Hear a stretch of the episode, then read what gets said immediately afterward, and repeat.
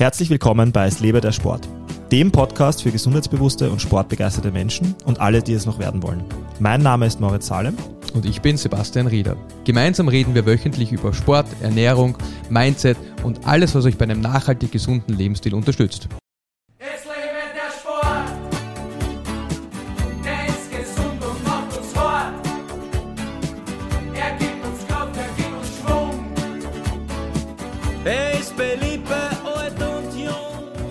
Basti, also es liegt vielleicht auch daran, dass Montagmorgen ist, aber dass man sich von diesem Sport, der so gesund und hart macht, wie der Herr Fendrich sagt, auch erholen muss, das sagt einem irgendwie keiner.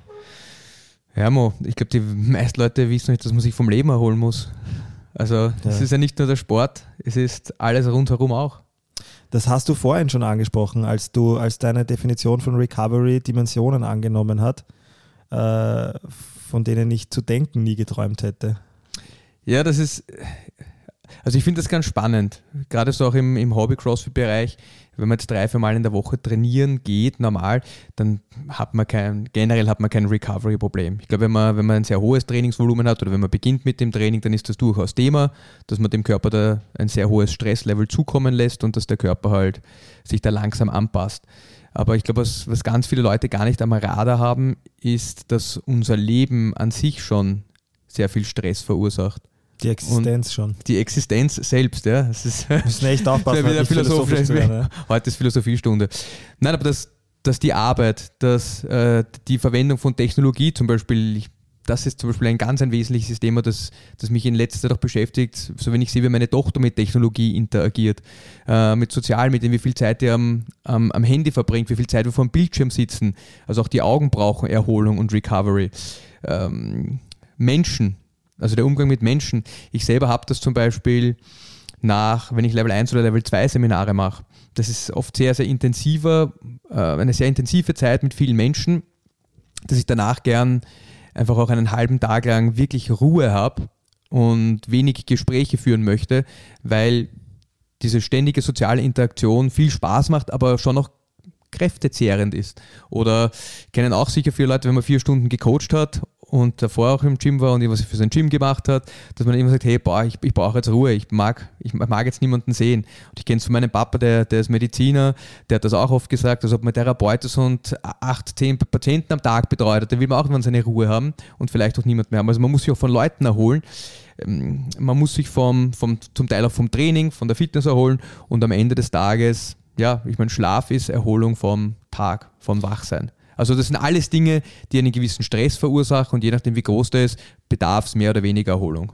Also wie gesagt, ich finde es äh, jetzt schon spannend, weil wie gesagt, deine, deine Themen, die du in den Recovery-Topf reinwirfst, sind sehr viele. Die gehen sehr viel weiter als nur äh, das klassische, was die, die klassischen Punkte, die jeder Sportler sonst im Kopf hätte, glaube ich. Also gesunder Schlaf und, und, äh, und das Arbeiten, das ausgleichende Arbeiten mit Dehnungsübungen, ähm, äh, heiß, kalt. Also wir, wir, Atmung, wir, wir werden Atmung. wir, es, ist, es ist ein so weitreich, weitreichender Begriff oder so ein weitreichendes Themenfeld, dass wir jetzt schon sagen, wir starten eine Serie und wir werden uns immer wieder auf diverse Schwerpunkte, ähm, weil ich das Beispiel heiß-kalt, ähm, gibt es ja auch unterschiedliche Ansätze, ähm, also die Sauna ähm, nach dem Sport oder eben das Eisbecken als, als, als zwei Beispiele. Wir werden uns da vertiefend immer wieder auf einzelne Themen konzentrieren, sprechen heute aber mal ganz allgemein über Recovery. Was sind alles Maßnahmen der Recovery? Wo sind sie überall notwendig? Also super spannend allein schon, dass du gesagt hast, ähm, ähm, nach der Interaktion mit super vielen Menschen, ähm, weil das wirkt sich wahrscheinlich, behaupte ich jetzt mal, aufs zentrale Nervensystem genauso aus als Stress und das wiederum auf den Sport. Und auch da gibt es Erkenntnisse aus der Wissenschaft, die du vorhin schon, schon angerissen hast. Werden wir alles heute besprechen. Aber bevor wir über diese ganzen Themen sprechen, vielleicht auch von mir ein, ein Gedanke dazu. Äh, und ich werde das gleich verknüpfen mit einem Brainstorming, bei dem ich deine, dein voreingenommenes, unvoreingenommenes Wohl, danke, ich wollte gerade mein voreingenommenes. unvoreingenommenes Mitmachen äh, bitte. Ähm, das ist mir jetzt gerade spontan eingefallen, das machen wir dann einfach. Ja, Also ich werde dir ein paar, äh, ja, Schieß werde dir, los. werd dir eine Aufgabe gleich geben, aber vielleicht für mich ganz kurz. ja. Äh, ich bin 34 Jahre alt. Ich bin ein immer schon ein Zappel-Philipp gewesen, ein hyperaktiver Mensch. äh, ich würde behaupten, einige Züge von, von dem zu haben, was man heute ADHS nennt, auch wenn ich eigentlich mehr die Vorteile darin sehe als die Nachteile. Ähm, ich kenne das Thema sehr gut. Ich halte seit zehn Jahren Seminare für Apple ähm, ich, im Sales-Bereich. Ich, ich interagiere mit so vielen Menschen oft. Ich war die ganze letzte Woche beruflich unterwegs, eh auch für, fürs Seminarthema. Und ich wollte dieses Wochenende wirklich so wenig wie möglich mit irgendwem zu tun haben. Und das heißt bei mir schon sehr viel, weil ich bin ein, du kennst mich, ich bin ein extrovertierter Mensch, der sehr gern auf andere Menschen zugeht und sich seine Energie eigentlich holt aus dem, aus dem in der Gesellschaft sein.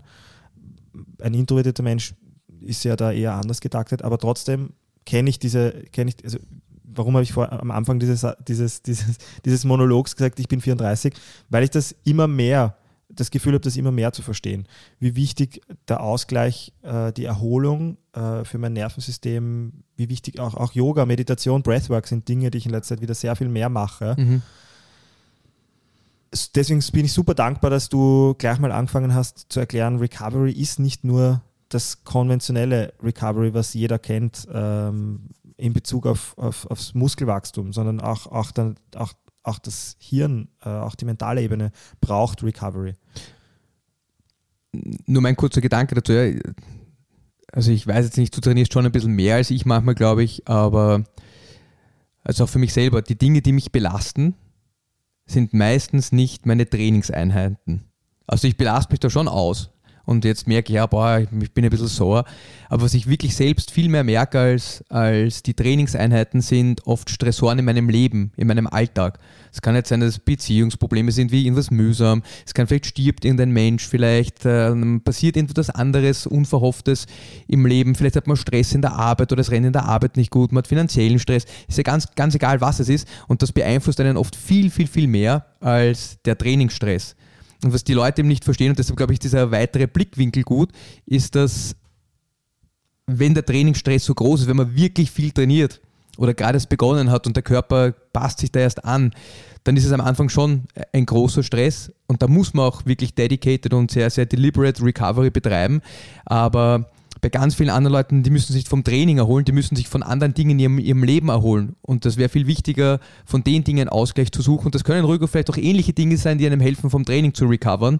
Aber für sie viel größer in der Bedeutung ist eigentlich das, oder ich glaube generell für Athleten ist es wichtig zu verstehen, wovon muss ich mich eigentlich erholen und was sind Stressoren in meinem Leben, die ich vielleicht auch eliminieren könnte. Bist du der Meinung, dass Training in so einem Fall die Erholung von allem drumherum sein sollte? Oder dass man, wenn man nicht Erholung im Alltag gerade erfährt, äh, also wenn man Gestress, Stress im Alltag erfährt und von einem Termin zum nächsten hüpft und nur äh, alles nur hektisch ist, dass man dann vom Training vielleicht auch absehen sollte oder dass man einfach, ich weiß, ich kann mir jetzt schon deine Antwort vorstellen, einfach ein anderes Training wahrscheinlich machen sollte Na, pass auf, als üblich. Ja, ich gebe dir so eine, und das glaube ich ist wirklich, wirklich wichtig zu verstehen. Wir tun immer so, als ob alle Sachen, alle Modelle, die es, alle Praktiken, die man anwenden kann, für alle Menschen gut sind.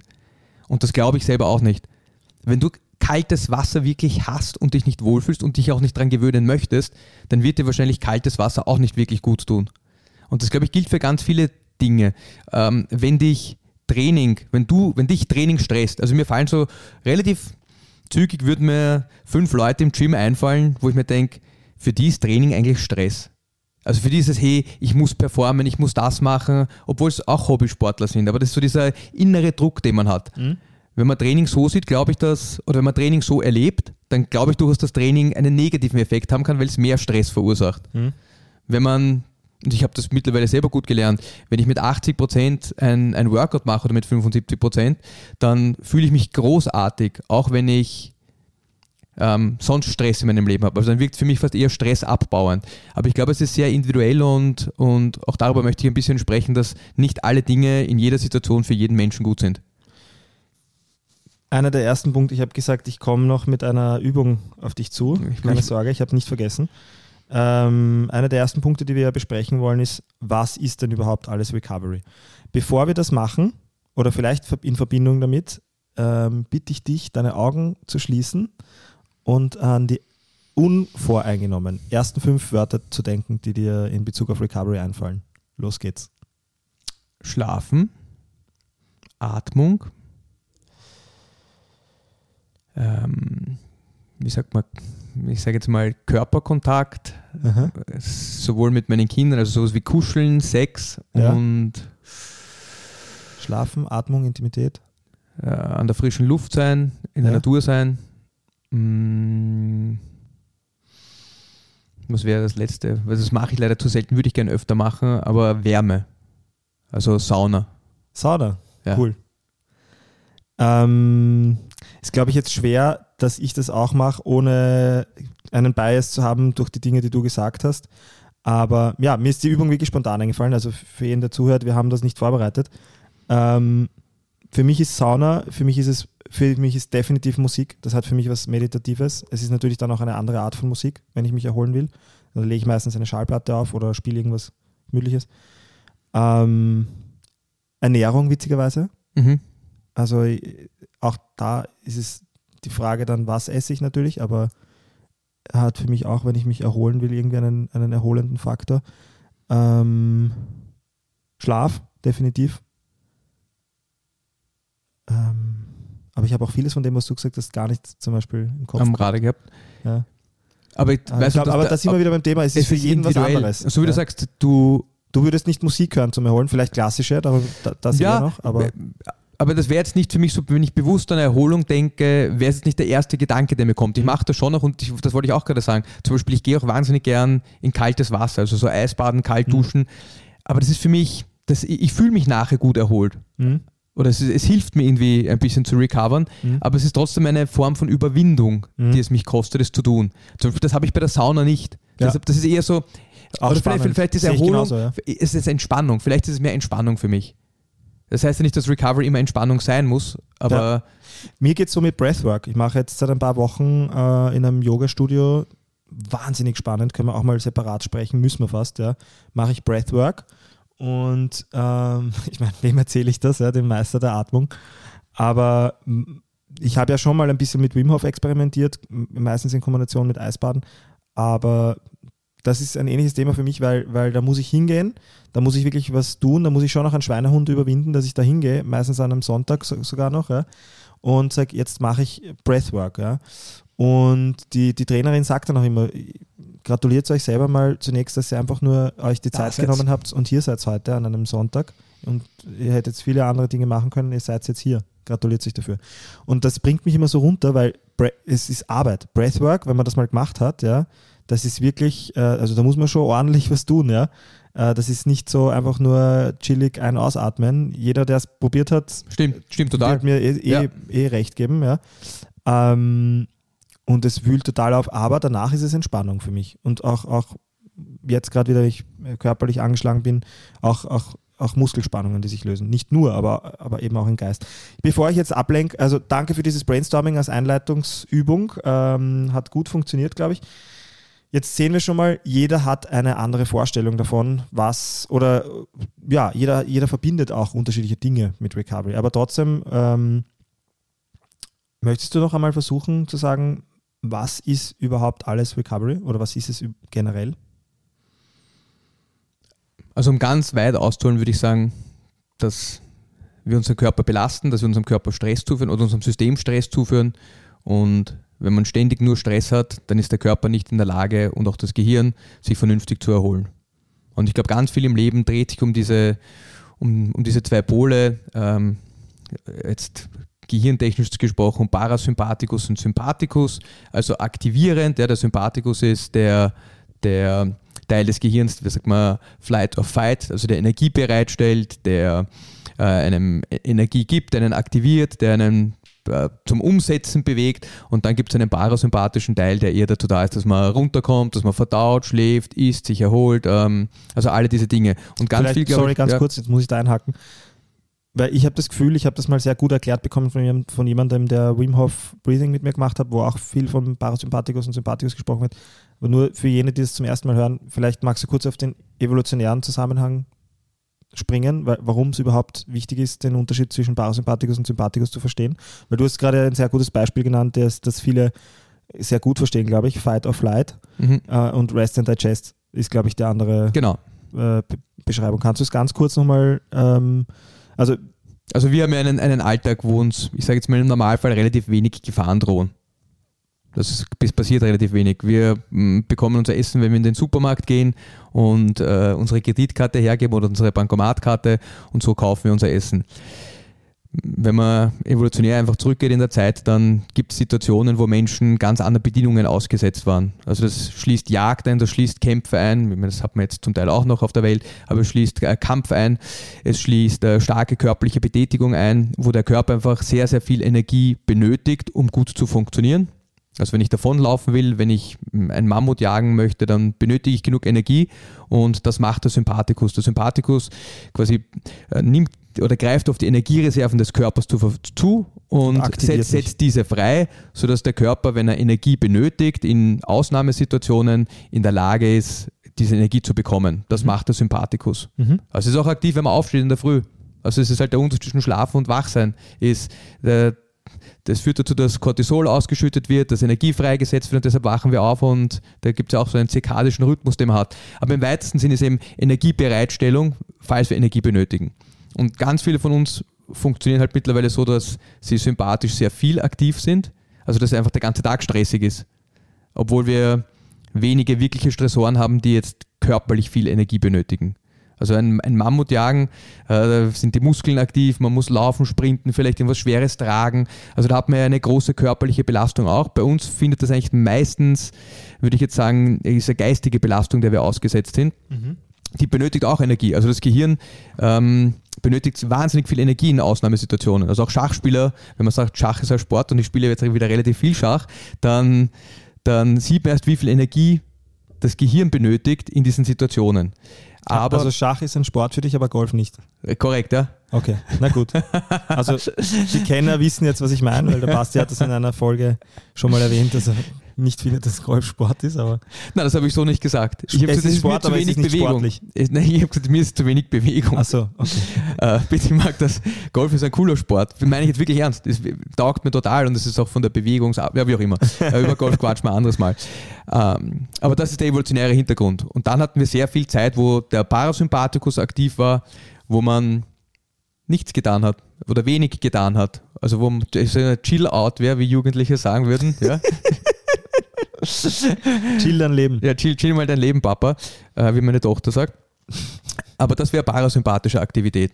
Also ich sitze irgendwo gemütlich, ich esse etwas, ich Mhm. schaue aber nicht gleichzeitig auf mein Handy und da tue tausend andere Dinge, sondern es ist wirklich entspannt. Mhm. Ich würde sagen, leben und nichts tun am Ende des Danke Tages. für die. Erklärung. Also ich glaube, also ich habe das lange gar nicht gewusst, dass, dass dieses, dass dieses, dass, dass wir ein ständiges Wechselspiel in unserem System haben zwischen diesen beiden Dingen. Und Und, das Coole ist, dass deswegen, du sogar ja. sagst, Wechselspiel. Also es geht nicht darum, weil es ist auch jetzt in diesen, momentan ist alles Parasympathikus, Parasympathikus, Parasympathikus, ja. Es ist super toll und viele Leute haben einen ak zu aktiven Sympathikus und einen zu wenig aktiven Parasympathikus. Aber es geht darum, dass die beiden ausgeglichen sind. Also ich brauche einfach beide Dinge, um gut zu leben. Wenn man nur parasympathisch ist, dann geht nichts weiter. Das ist auch nicht super. Ja. Und es gibt genug Leute, die sind parasympathisch zu aktiv. Das ist, wenn ich mich eine Stunde lang aufwärmen muss, bevor ich zum Training beginnen kann, ist ein gutes Zeichen dafür, dass mein Parasympathikus wahrscheinlich zu aktiv ist und ich zu, wenigen, zu wenig Sympathikoton bin. Also es gibt durchaus beide Sachen und es ist nicht nur so, dass Parasympathikus gut ist und Sympathikus schlecht, sondern die müssen eben in einem vernünftigen Gleichgewicht sein. passt. Und auch da ist wieder äh, auf Stress erfolgt Anpassung. Anpassung kann nur erfolgen, wenn der Stress irgendwann auch weg ist. Und ich glaube, das ist das, wa- was wichtig ist. Also Erholung benötige ich prinzipiell von Stress. Und es muss ein Ausgleich sein zwischen Phasen, wo Stress da ist und Phasen, wo kein Stress da ist, damit der Körper bzw. auch das Gehirn sich erholen kann. Ich glaube, das ist so der, der Kontext, in dem wir uns bewegen. Das ist, finde ich, ein ganz, ganz wichtiger Satz, den du gerade gesagt hast. Ähm, Erholung brauche ich von Stress. Mhm. Und weil, ich, ja, weil ich habe, ganz ehrlich, als wir diese Folge vorbesprochen haben, überhaupt nicht am Schirm, also diesen Satz habe ich gar nicht am Schirm, am Schirm gehabt. Er macht, er macht total Sinn jetzt, wo du sagst, Erholung brauche ich von Stress. Aber ich habe wirklich, das ist so der, der, das Augenöffnende für mich gerade überhaupt in der, in der Folge auch jetzt. Ähm, ich habe wirklich nur daran gedacht, wie, wie wir den Körper im sportlichen Kontext von äh, kardiovaskulärer und, und muskelbeanspruchender äh, Arbeit am besten erholen können. habe aber komplett vergessen, dass das ganze restliche System, das Nervensystem, äh, die mentale Ebene, du hast gesagt, ich sollte nicht komplett gestresst ins Training gehen, weil das Training dadurch schlechter wird. Vielleicht springen wir auch gleich, ist ein guter Übergang, glaube ich, auch zu, zu dem Punkt. Du hast vorhin gesagt, ähm, ich glaube, bevor wir aufgenommen haben noch, ähm, dass, äh, war, war es eine Studienlage, zu der du da gesprochen hast, dass, dass, der, dass das System, wenn, wenn sehr viel Stress da ist, dass, äh, dass der, na, ich glaube, du hast über, über die Rate of Perceived Exhaustion gesprochen, oder? Dass, dass die dass ich unter Stress auch eine andere, einen anderen Trainingsoutput in Output erzeuge. Also es gibt, ich glaube, da gibt es ein paar Dinge, die man, die man sich anschauen kann. Also was ganz, ganz interessant ist, da gibt es eine Studie, die ist von aus 2008. Da ging es um Krafttraining und, und die Effekte von, äh, wie sagt man, die sagen, das, der, der Fachausdruck ist Negative Life Events. Also irgendwelche Dinge, die in deinem Leben passieren, die halt äh, eine negative Konnotation für dich haben. Mhm. Das kann sein, ein Verwandter stirbt, ein Freund stirbt, mein Haustier stirbt, das kann, wie gesagt, das, ja, also was ich gerade besprochen habe, ich habe finanziellen Stress, was auch Kündigung, immer. Scheidung. Ja, Kündigung, Scheidung, solche Dinge, Umzug, das kann gut sein, aber verursacht trotzdem viel Stress. Aber, und da haben sie zwei Gruppen gemacht und haben halt geschaut, die haben dasselbe Trainingsprogramm Programm bekommen und haben dann geschaut, äh, wie verbessern sich zum Beispiel ähm, Umfang, äh, Oberschenkelumfang, Armumfang, also Bizeps im Prinzip, Oberarmumfang, äh, wie verbessert sich Squat und Bench. Ja, also die haben, ich glaube, One-RM-Testing haben sie gemacht. Und da man einfach ganz klar gesehen, dass Leute, die, und das ist auch wichtig, die eine, eine ähnliche ähm, Social Support Struktur hatten. Also Social Support ist, ich habe ein, ein Umfeld, ein, einen Bekanntenkreis, der mich unterstützt. Ja, es macht einen riesen Unterschied, ob ich in einem Umfeld bin, wo ich Unterstützung erfahre oder nicht. Das ist eine Komponente für sich selbst. Aber man, man hat einfach auch da gesehen, dass äh, Menschen, die äh, eben diese negativen Live-Events haben, diese negativen Eigen Lebensereignisse haben, dass die äh, statistisch und zwar äußerst signifikant schlechter performen als Leute, die keinen Stress haben, also die keine negativen Live-Events haben. Und da sieht man schon, dass, dass es eben ganz oft gar nicht das Training alleine ist, sondern das, was ich vorher gesagt habe, dass was rundherum passiert, was negative Auswirkungen hat auf das Training. Und ich glaube, als Athlet, gerade wenn man viel trainiert, muss man das sehr zum Teil auch deliberate angehen, dass man beginnt ein bisschen zu tracken. Und zwar, was, was, was, was, was muss ich tracken? Ich muss ein bisschen meine Trainingsloads tracken. Vor allem, wenn ich viel mache. Wenn man wenig macht, ist es nicht so wichtig. Aber wenn ich wirklich viel, viel, viel Volumen habe und viel Intensität, muss ich einfach schauen, wie viel toleriert mein Körper gut, um optimalen Fortschritt zu machen. Also ich mag ja nur Intensität und Volumen äh, steigern, damit ich besser werde. Und das bringt mich zum, meisten, äh, zum nächsten Punkt ist, also das, der, ich, ich finde schon mal meine Gedanken. Der erste Punkt ist, ich mag meine Trainingsload tracken und das zweite ist, ich mag auch ein bisschen tracken und da zum Beispiel ist HRV ein netter Parameter, den man verwenden kann, ob meine Recovery Modalities mir was bringen. Also jetzt wirst du immer schneller. HRV, Herzratenvariabilität. Variabilität, ja. Also ob mir die Sachen, der Output, ob der besser wird. Mhm. Schlafe ich besser, fühle ich mich in der, in der Früh weniger müde, ähm, äh, erholt sich mein Herz schneller und so weiter und so fort. Das sind Dinge, die ich beide tracken sollte.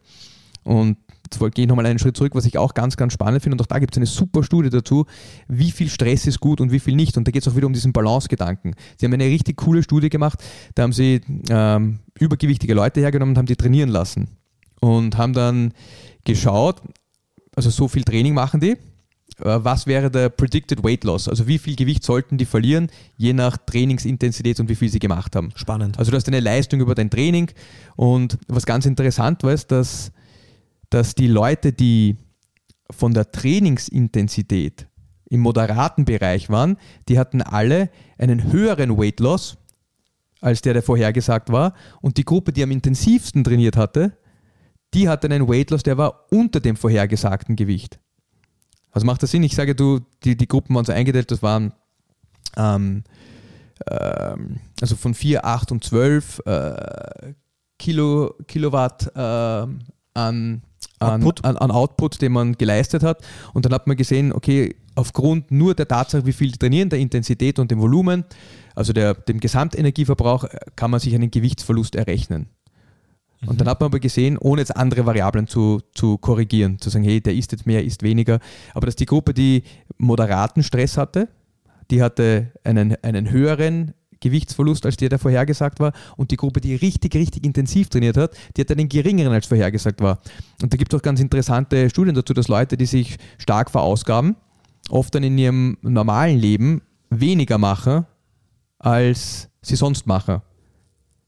Also man hat ja ganz viel Bewegung untertags, jetzt gestikuliere ich mit meinen Händen. Wenn man sehr intensiv trainiert, ist es ganz oft so, dass man sich dann den Rest des Tages weniger viel bewegt.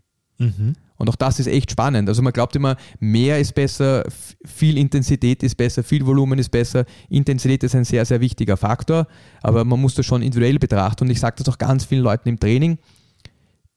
Trainier einfach. Du musst dich nicht stressen, du musst es nicht noch schneller machen. Mach's Schritt für Schritt, jeden Tag ein bisschen schneller, aber viele Leute haben so einen inneren Druck, gerade beim CrossFit 3, 2, 1 Go. Ich muss jetzt voll Gas geben und ich muss mich jedes Training komplett wegsprengen. 80% Trainingsintensität sind richtig, richtig super Hab für die meisten gestern- Trainings. Ich habe gestern ein Gespräch dazu gehabt und habe dann ähm, einen für mich sehr funktionierenden Tipp gegeben.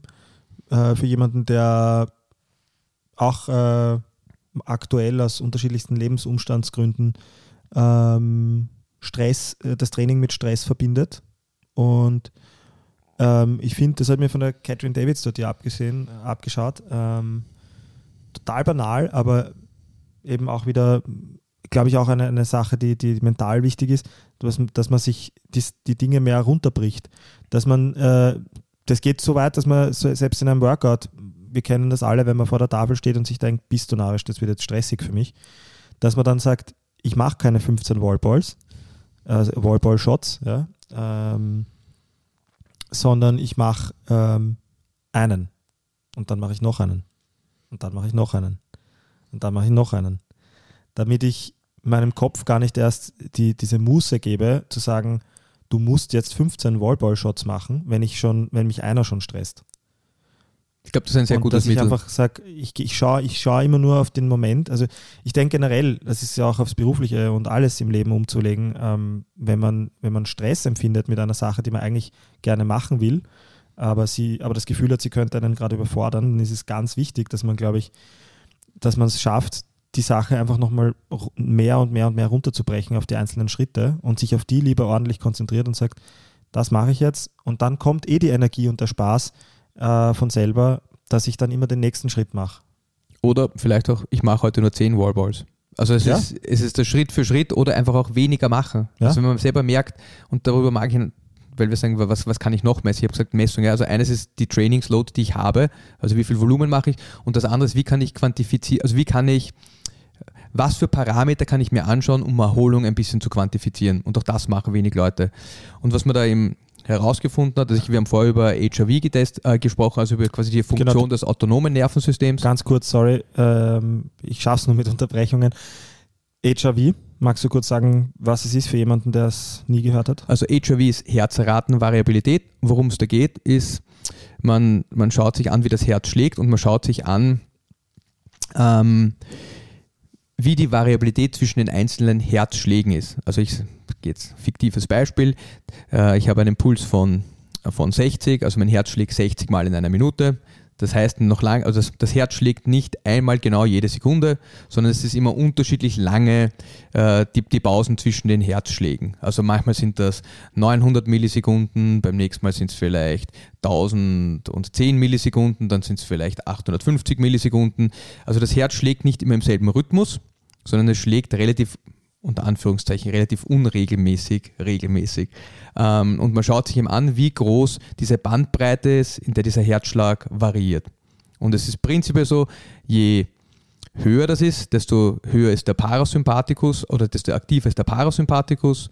Je monotoner das wird, desto höher ist der Sympathikus. Also dass man kann auf die, auf, aus der HRV Rückschlüsse ziehen auf das autonome Nervensystem und auf die Balance im autonomen Nervensystem. Spannend. Also das wäre zum Beispiel so ein klassischer Parameter, mit dem jetzt ganz viele Technologiekonzerne arbeiten. Ähm, es gibt, wie gesagt, Whoop, die Apple Watch, die neue, glaube ich, kann das auch schon richtig gut. Und dann gibt es tausend andere Geräte auch noch, die HRV messen. Mhm. Ähm, das wäre zum Beispiel etwas. Habe ich Ich- dich richtig verstanden? Je höher die Ab, also je höher die, die Variabilität, Desto, desto, besser. Desto desto- Anpassung, eigentlich der, der Sinn dahinter ist, desto anpassungsfähiger ist dein Organismus ähm, mit Stress auch wieder umzugehen. Also je, wenn, je weniger unregel, also unregelmäßig ist so ein Fall, je, je geringer die Variabilität ist, wenn das Herz regelmäßig und regelmäßiger schlägt, desto weniger ist dein Organismus in der Lage, sich einem anderen Stress anzupassen oder einem neuen Stress. Jetzt muss ich nachdenken nochmal. Das ist nämlich, glaube ich, ein wichtiger Satz. Je, je geringer die Variabilität, Mhm. Also eine niedrige Herzratenvariabilität Ja. ist ein Zeichen dafür, dass der parasympathische Anteil des autonomen Nervensystems nicht optimal arbeitet, dass man einen sehr Mhm. hohen sympathischen Anteil hat. Mhm. Weil die Variabilität gering ist und dadurch äh, wenig Anpassung Genau. äh, von der einen Situation in die nächste gemessen genau. wird. Das ist im Prinzip so die Grundaussage dahinter. Mhm. Das heißt, je, Das heißt, je höher, höher- die, je höher die HRV ist, desto ausgeglichener sind Sympathikus und Parasympathikus. Mhm. Ich dachte nämlich immer, bei der Herzratenvariabilität geht es vor allem auch darum, wie schnell erhole ich mich von einer hektischen Situation und kann somit besser recovern für die nächste hektische Situation. Stichwort von einem Workout ins nächste Workout gehen. Aber das, das, das siehst du ja im Prinzip auch, siehst du diese Dinge an der HRV. Also wenn deine Herzratenvariabilität, wenn du einen Stress erfährst, Mhm. dann geht deine Herzratenvariabilität runter. Wenn der Stress vorbei ist, das Workout ist vorbei, ähm, du schläfst eine Nacht lang, dann sollte deine Herzratenvariabilität wieder steigen. Ja, wenn du sehr viel Stress hast, dann bleibt die Herzratenvariabilität oft gleich oder geht runter. Also man sieht auch bei Leuten, die jetzt ganz intensiv trainiert haben oder eben vielleicht auch andere, anderen sozialen Stress erfahren haben oder irgendwelche negativen Lebensereignisse hatten, dass die Herzratenvariabilität äh, absinkt über die Zeit. Also es ist ein guter Indikator, aber das ist zum Beispiel eine der Dinge, da kann man auf die Funktion des autonomen Nervensystems irgendwie Rückschlüsse ziehen. Ich könnte mir zum Beispiel Sauerstoffsättigung im Blut anschauen. Ich könnte mir anschauen, wie gut meine Gliedmaßen durchbluten sind. Also es gibt so Perfusionsindex-Messgeräte. Äh, ganz wichtige Dinge sind Range of Motion. Also habe ich den Eindruck, dass ich total steif bin oder eben nicht. Man kann sich Balance anschauen. Balance ist ein guter Indikator. Und dann äh, Sachen, die ich ganz oft mache, ist zum Beispiel so Kleinhirntests. Ja? Ich kann anschauen, wie gut ist meine Fähigkeit, ähm, alternierende Bewegungen zu machen, wo ich Flexoren und Extensoren brauche. Wie schnell kann ich tappen? Also es gibt ja so am, am Handy, kann man sich das runterladen, Tappgerät. Ich kann schauen, hey, geht das richtig, richtig runter? Also mein Durchschnitt ist äh, 70 Mal in einer Sekunde tappen.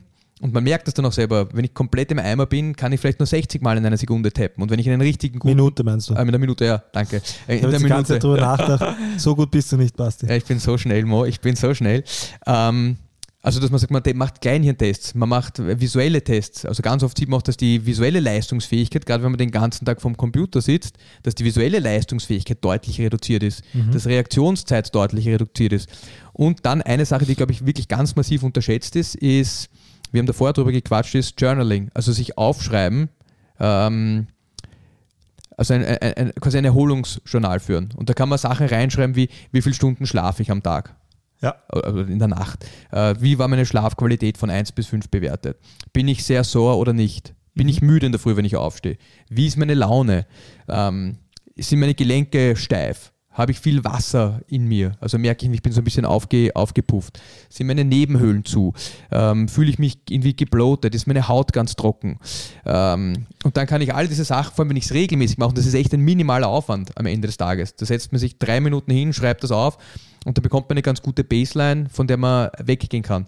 Und was, was ich eben so wahnsinnig spannend finde, ist, ohne jetzt irgendwie fancy Sachen zu testen, dass dieses Selbstmonitoring wesentlich präziser und genauer ist als die meisten Messgeräte, die uns zur Verfügung stehen.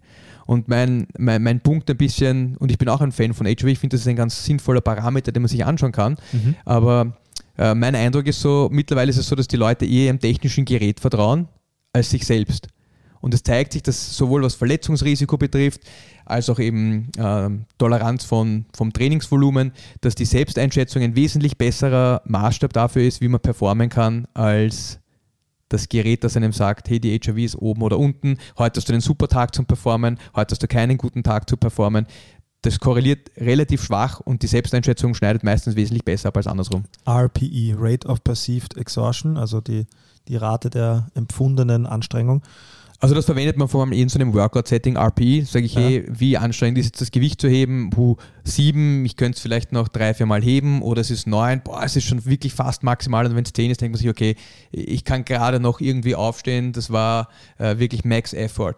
Und, und, und da geht's, da, da geht's, ähm, ich glaube, da ist RP das falsche Wort. Da geht es eher so um, um, wie sagt man, Daily Readiness oder, pff, weiß nicht, wie man das jetzt gut, Weekly Readiness, Mhm. dass man irgendwie schaut, äh, wa- was ist meine Score am Ende des, des Tages, was ist meine Score am Ende der Woche, geht das rauf oder runter. Jetzt habe ich jemanden, der zuhört Mhm. und der sich denkt, okay, mhm, spannend. Äh, ich fühle mich da schon angesprochen. Ich ähm, nehme jetzt mal ein ganz banales Beispiel. Die Person denkt von sich genug zu schlafen. Das kann man ja halbwegs gut beurteilen. Ähm, merkt, das, merkt aber trotzdem, äh, lebt gesund, äh, geht regelmäßig trainieren, ähm, merkt aber trotzdem, dass die Erschöpfung oft sehr groß ist oder die Erholung sehr schlecht, andersrum betrachtet. Mm, Wie kann man die, wie kann man die, ich meine, die Herzratenvariabilität kann man messen, da kann man auch vieles ableiten. Das WUP sagt als, ein- als ein Beispiel oder die Apple Watch sagt einem das ja dann sogar, du hast eine gute oder weniger gute ähm, HRV.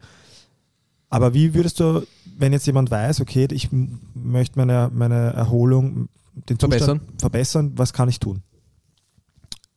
der, also wie gesagt, aus der Wissenschaft gesehen, der ähm, am meisten reliable, also der, der sich am besten herausgestellt, was sich am besten herausgestellt hat, was am, am, am besten die Ermüdung nachbildet, ist eben Journaling. Ich schreibe mir auf, ähm, oder die, also ich gebe jetzt ein, ein Beispiel einer guten Studie, die ich gelesen habe. Das waren einfach nur am, am Morgen gemessen, waren äh, Müdigkeit, Schlafqualität und Delayed Onset Muscle Soreness, also quasi Muskelkater, ja. Und die haben sich äh, als wesentlich sensitiver herausgestellt als alle von Herzratenvariabilität ähm, und anderen, ähm, zum Beispiel äh, die Herzraten, also der, der, dein Puls bei submaximaler Belastung. Also man kann ganz viele unterschiedliche Parameter mitnehmen, wenn er Herzratenvariabilität misst, weil man muss ja den Puls auch messen, dass sich dein, dein, dein Gefühl der Ermüdung oder dein Gefühl der Müdigkeit in der Früh, wenn du aufstehst, das wie viel Muskelkater habe ich, dass das wesentlich präziser ist als die Daten, die du von deinem Gerät bekommst. Also man hat da Fußballspiele hergenommen und hat geschaut, hey, ähm, ich messe einen Tag, zwei Tage und vier Tage äh, in vier Tagesabständen. Nach einem Match messe ich HRV und ein paar andere Parameter oder eben dieses gefühlte Müdigkeitsempfinden. Und da hat man gesehen, dass an der HRV sich relativ wenig ändert, aber dass das gefühlte, die gefühlte Leistungsfähigkeit der Fußballer, wenn die gesagt haben, dass sie wirklich müde sind, deutlich besser mit dem korreliert hat, mit ihrer aktuellen Leistungsfähigkeit, als was das HRV vorher gesagt hätte. Und das erste, was ich jedem empfehlen würde, ist, sich mal hinzusetzen und so diese Grundparameter einfach aufzuschreiben. Es ist ein bisschen wie mit Ernährung. Man schreibt sich einfach mal auf, was man isst. Ich schreibe mir auf, wie fühle ich mich, wie steif bin ich und mache dann eine kleine Score draus. Okay, also die Grundparameter aufschreiben und, und Tagebuch führen. Du hast gesagt, die Grundparameter sind äh, empfundene Muskel, äh, Muskel. Also wie viele? Stunden habe ich geschlafen? Ja. Ist ein super Parameter. Ja. Schlaf ist wahrscheinlich das, was die meisten Leute ganz einfach besser machen könnten oder mehr machen können, um sich besser zu erholen. Ja, Also wie viele Stunden habe ich geschlafen? passt. Erster Punkt. Schlafqualität. Ja, Habe ich den Eindruck, wenn ich aufgewa aufgewacht bin, dass ich gut geschlafen habe, dass ich tief geschlafen habe oder nicht? Ähm, Soreness, Muskelkater. Müdigkeit. Äh, Mut ist äh, äh, Müdigkeit ganz kurz, nur damit wir das wirklich genauer festhalten. Müdigkeit wann? Die nach dem Aufstehen. Direkt nach dem Ja, Aufstehen. also mal schauen wir, das, was man meistens machen sollte, dass man die Sachen zur selben Zeit misst, Mhm. damit man halt Ja, ein bisschen eine, eine, ähm, einen, einen reliable Test zur selben Tageszeit immer. Äh, wie wie fühle ich mich? Also fühle ich mich gut, schlecht zehn, ja. und das gar nicht so überkompliziert machen. Äh, Habe ich den gesehen, wie gut oder ist es nicht gut? Ja. Also man merkt das eh, also ich merke das bei mir total extrem. Manchmal stehe ich auf und denke mir, boah geil, ich bin super, super gut drauf, es wird ein guter Tag oder eben, es wird vielleicht nicht so ein guter Tag, ich fühle mich nicht so toll. Mhm. Ähm, Steifigkeit in den Gelenken, ähm, äh, Water Retention, bin ich, bin ich bloated, aufgeblasen ein bisschen, ähm, sind meine Nebenhöhlen zu, das ist ein guter Indikator. Manchmal hat man so geschwollene Augen. Ich merke das zum Beispiel selber recht, wenn ich ganz intensiv trainiere, dass ich ein bisschen merke, meine, mein Gesicht, meine Augen sind ein bisschen ähm, geschwollen, ist meine Haut trocken und dann gebe ich den Punkte 1 bis 5 Ja, und schaue, wie viele Punkte ich am, am Ende des Tages habe. Und das mache ich über eine Woche, das mache ich über zwei, drei, vier Wochen und da kann ich sehr schnell Rückschlüsse darauf ziehen, wenn ich auch mein Trainingsvolumen messe, also was ich trainiere, beziehungsweise vielleicht auch andere Stressoren in meinem Leben mit einbeziehe, ähm, kann ich das in ein sehr gutes Verhältnis setzen. Hey, wa- was, was verursacht vielleicht wirklich viel Stress bei mir, was mir gar nicht bewusst ist? Ist ja bei Essen genau das Gleiche auch. Manchmal essen Leute was, wenn sie ein Essenstagebuch führen, vor allem wenn sie gegen irgendwas allergisch sind und die wissen 20 Jahre lang nicht, dass sie das nicht vertragen haben. Weil es schwer ist, wenn man es nicht aufschreibt, diese Korrelation herzustellen. Ja. Oder weil wir mal gesprochen über Trainingstagebuch, wenn man verletzt ist. Ja, wie viel, wie viel Belastung halte ich aus? Und das ist manchmal, manchmal merkt man es einfach nicht so gut und dann überlastet man sich oder man macht zu wenig, aber wenn man sich aufschreibt, hey, da habe ich so viel gemacht, am nächsten Tag hatte ich keine Schmerzen, super, ich steigere meine, mein Volumen ein bisschen im Training. Gibt es die Möglichkeit, es klang jetzt für mich fast schon so, als wäre das irgendwo nachzuschauen. Ja, wir, wir können so einen Sheet posten. Gibt, Ja. gibt, also gibt es das irgendwo zum. Ja, ja, es gibt ganz viele so ähm, Self-Monitoring, Training Load Sheets, die man, die man sich runterladen kann. Okay. Und es ist wirklich, es ist wirklich sehr, sehr einfach und es ist wirklich am besten reliable zu, zur eigenen Leistungsfähigkeit im Vergleich zu allen technischen Hilfsmitteln. Und ich glaube, der Hauptpunkt ist auch wieder der, dass man lernt, sich seinem, seinem eigenen Körper wieder ein bisschen mehr zu vertrauen. Der Körper ist richtig gut, sich auto zu regulieren. Und jetzt, ich sage mal, K-Wert ist, es gibt Leute, die haben sehr schlechte Interozeption. Also Interozeption ist, hey, ich check irgendwie, wie ich mich fühle. ja. Da gibt es Leute, die haben das ganz schlecht. Für die ist das wahrscheinlich nicht ideal. Aber für die meisten Menschen ist es ein gutes, sehr, sehr präzises Werkzeug, um Erholung vernünftig zu messen. Für mich ist es sehr themenabhängig. Ich denke, manche Dinge spüre ich sehr gut, manche Dinge weniger. Mhm.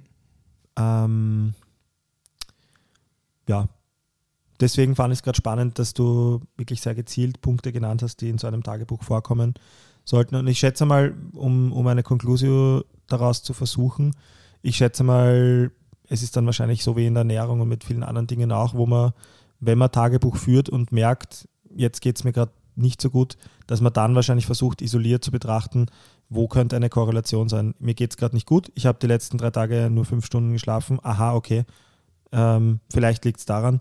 Und dann versucht wirklich Stück für Stück zu isolieren, wo könnte, wo könnte ich was verbessern und hat das eine Auswirkung. Und oder? vor allem auch, weil wir über den Stress gesprochen haben. Wie gesagt, Training ist ein Stressor. Man hat in seinem Leben ganz viele andere Stressoren auch. Wenn man zwölf Ja. Stunden am Tag arbeitet, vielleicht ist das der größte Stressor, den man Ja. hat, von dem man sich nicht erholt. Und ich finde, das ist auch das Coole an diesen ganzen Tracking-Devices, ja auch an der Whoop. Ich meine, jeder checkt irgendwie, dass wenig Schlafen nicht besonders gut ist.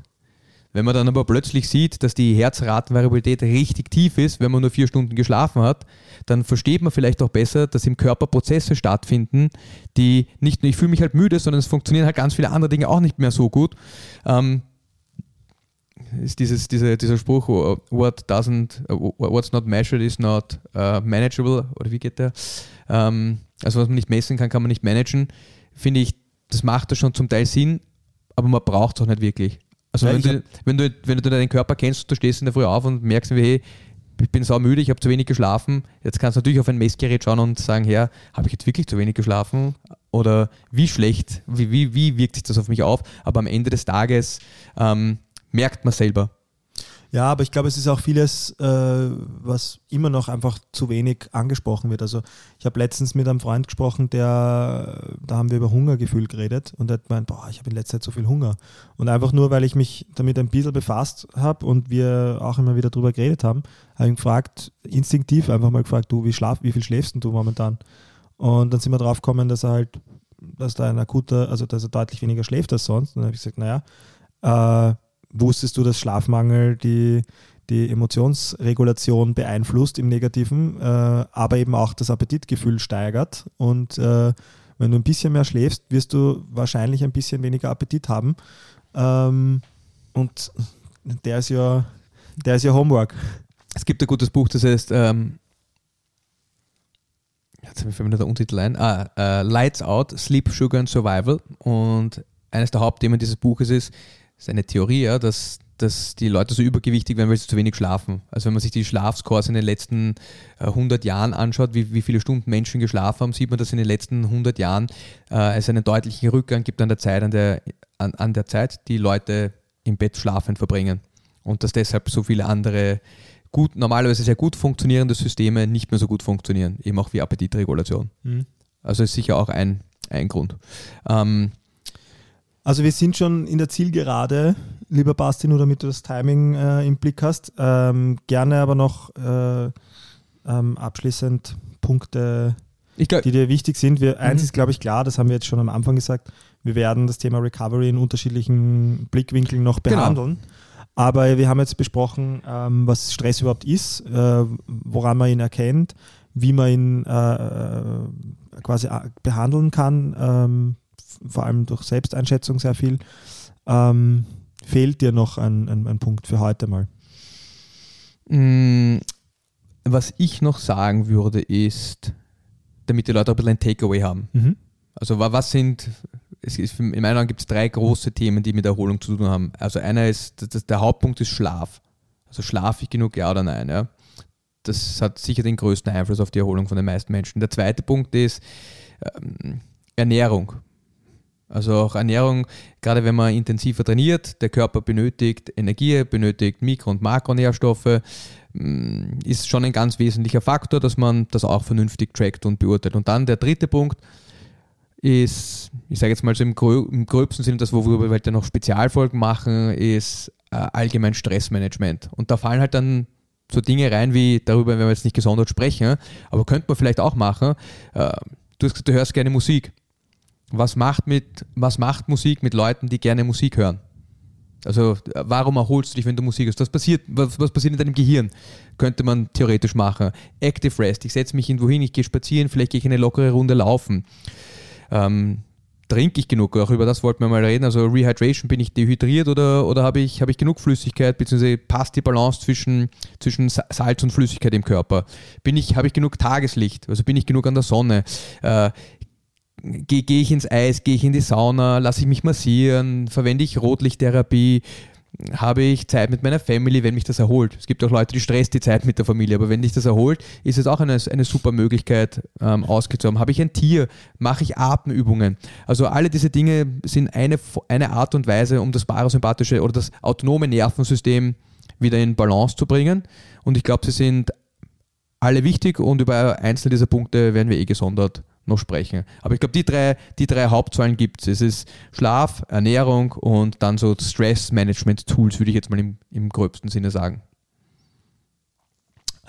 Das ist, das ist mal Punkt eins. Und das, das andere, was ich Leuten empfehlen würde, ist, unterschiedliche Dinge auszuprobieren. Also von den paar, die ich jetzt genannt habe, man kann einmal schauen, hey, wie ist das, wenn ich, wenn ich wirklich kalt dusche? Fühle ich mich danach besser oder nicht, wenn ich das eine Woche lang mache? Wie ist das, wenn ich jeden Tag, wenn ich die Möglichkeit habe, in die Sauna, Sauna zu gehen? Wie ist das, wenn ich einmal in der Woche eine Breathwork-Session im Yoga-Studio mache? Fühle ich mich danach besser? Wie ist das, wenn ich in der Früh aufstehe und an die frische Luft gehe und vielleicht 10 Minuten Beweglichkeitsübungen an der, an der frischen Luft mache? Tut mir das gut, ja oder nein? Und man muss ein bisschen herumspielen. Wenn man total ungeduldig ist und sagt, ich halte es nicht aus, dass ich in der Früh aufstehe und ganz locker 10 Minuten Yoga in der Wiese mache, und ich drehe durch, wenn ich das mache, oder Atemübungen, dann passt das halt auch nicht. Dann wird es mir keine Erholung geben. Also auch sich selbst ein bisschen vertrauen und selber, heraus, selber versuchen herauszufinden, was einem gut tut, ist ein, ich glaube, ist ein ganz wichtiger Schritt, um, um auch besser zu verstehen, wie man selber tickt. Also was stresst mich und was erholt mich gut. Und auch das, glaube ich, wissen viele Leute gar nicht mehr so richtig. Ja, ich weiß gar nicht, wie ich darauf eingehen soll, gerade ohne, dass ich das Thema, ähm, dass ich den Bogen überspanne. Es ist ganz klar, dass wir noch viele gezielte Folgen dazu machen werden. Ich bin unglaublich dankbar, dass wir heute in einem Kontext über Recovery gesprochen haben, den ich mir so im Vorfeld gar nicht erwartet hätte. Ähm, ich finde es sehr, sehr spannend, gerade weil, weil wir ja, weil, weil ich wirklich gedacht hätte, dass du sehr auf den Bewegungsapparat und, den, und den, die Erholung des Bewegungsapparats heute hinaus äh, also abzielen wirst. Und trotzdem hast du wahnsinnig viele ähm, Lebensumstandsfaktoren mit reingenommen, die, die zwar Sinn machen, aber die, glaube ich, ganz viele Menschen nicht am Schirm haben. Und deswegen bin ich, hoffe ich, dass andere Menschen genauso begeistert sein werden von dem, was, was wir da heute in diesen Schirm alles hineingepackt haben, ähm, wie ich gerade. Ähm, deswegen vielen, vielen Dank, Basti, für die, für die augenöffnenden, äh, Gerne, Mo. äh, ja, fast 50 Minuten heute. 50 Minuten Ja, ja. war- war, echt äh, sehr informativ und ausführlich heute, aber das, das passt so. Mm, bis zum nächsten Mal. Bis zum nächsten Mal. Vielen Dank fürs Reinschalten bei Es lebe der Sport. Wenn euch gefällt, was wir machen, seid doch so sportlich und unterstützt uns mit einem Like auf Instagram, abonniert und bewertet unseren Podcast auf Spotify, Apple Podcasts, Google oder wo auch immer ihr Podcasts hört. Feedback, Anregungen und Fragen natürlich gerne via Instagram unter es lebe der Sport unterstrich. Servus. Und bis zum nächsten Mal.